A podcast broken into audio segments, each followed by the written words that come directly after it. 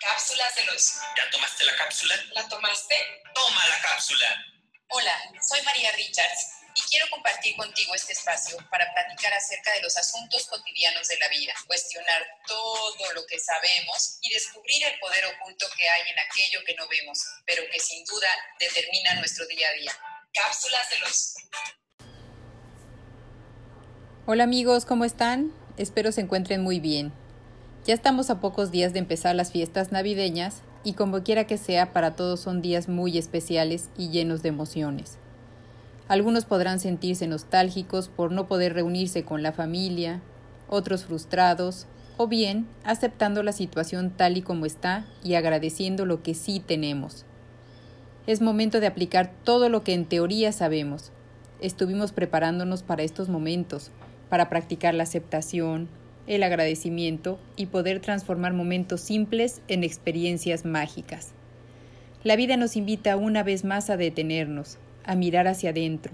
Es momento de hacer un alto y echar la vista atrás y analizar detenidamente cómo hemos venido viviendo. Sacar una fotografía de nuestra vida tal y como está y ponernos en el lugar del observador y mirar el resultado. Ver la realidad de la vida tal y como está, de nuestra vida, no como nos gustaría que estuviera, sino tal y como está. Las causas y los efectos están separados por el tiempo, para que cuando un efecto nos cause dolor, incomodidad o conflicto, podamos regresar el carrete de nuestra vida y detectar y corregir la causa que originó ese efecto. Para poder hacer eso, es muy importante que nos detengamos para ver cómo me encuentro en cada una de las áreas de mi vida empezando por la salud. ¿Cómo me encuentro? ¿Estoy satisfecho con el resultado?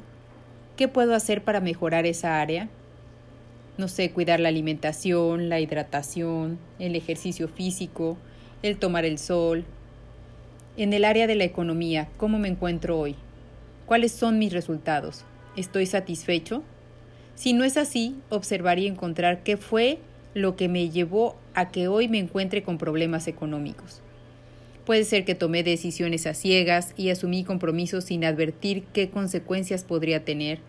O tal vez me dejé llevar por la satisfacción inmediata y me comprometí en la compra de artículos que hoy tengo que seguir pagando. O tal vez nunca valoré el trabajo que tenía e incluso le perdí interés y hoy ya no lo tengo. Algo muy importante que siempre influye en la abundancia económica es reflexionar qué tanto estoy aportando yo a los demás porque en la misma forma que yo dé, en esa misma proporción es en la que voy a recibir. Preguntarte si lo que haces aporta algo constructivo al mundo, a los demás, o solo lo haces en busca de un beneficio propio, porque eso tarde o temprano te va a llevar a la escasez. En las relaciones personales, ¿cómo me encuentro? Tengo una buena relación con mis padres, con mis hijos, mis hermanos, mis socios, mi pareja, ¿Con quién tengo conflicto? ¿Qué me llevó a estar ahí? ¿Qué me faltó? Poner límites, llegar a acuerdos, tener, tener una comunicación clara, ser honesto. Es muy importante identificar qué fue lo que me llevó a tener ese resultado, para entonces poder, si así lo decido, modificarlo y tener otro resultado. Este momento es para reflexionar, para corregir y seguir adelante hay que encontrar la incongruencia que estamos viviendo, pero en nosotros, no en los demás. La mirada es hacia nuestro interior y se refleja claramente en nuestro exterior. Si vivo infidelidad es porque yo estoy de manera incongruente en una relación en la que sé que no funciona. Digo que quiero tener una familia armónica, pero mi trato hacia los seres que digo querer es despectivo, grosero e irrespetuoso. Eso es incongruente. Quiero tener un mejor trabajo, pero no honro en el que estoy, me quejo y no le doy el valor que tiene. Quiero tener más dinero, pero hago negocios de oportunidad para sacar más dinero al otro. Hay que encontrar cuál es nuestra incongruencia, porque solo aquello que veo puedo entonces soltar.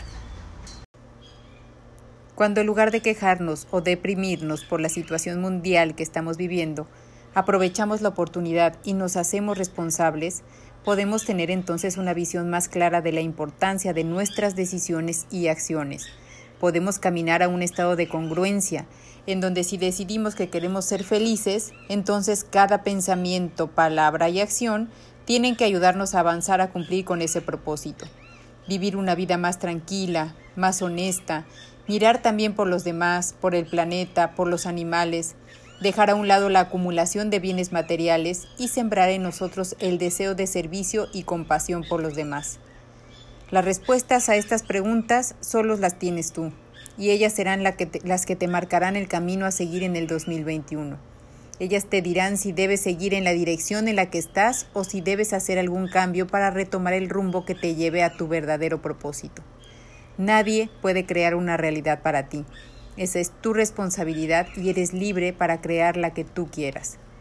Estamos ante el nacimiento de una nueva era y un nuevo año, y como todo parto en ocasiones es doloroso y de cierta manera caótico, pero también trae la esperanza del nuevo ser que está por nacer.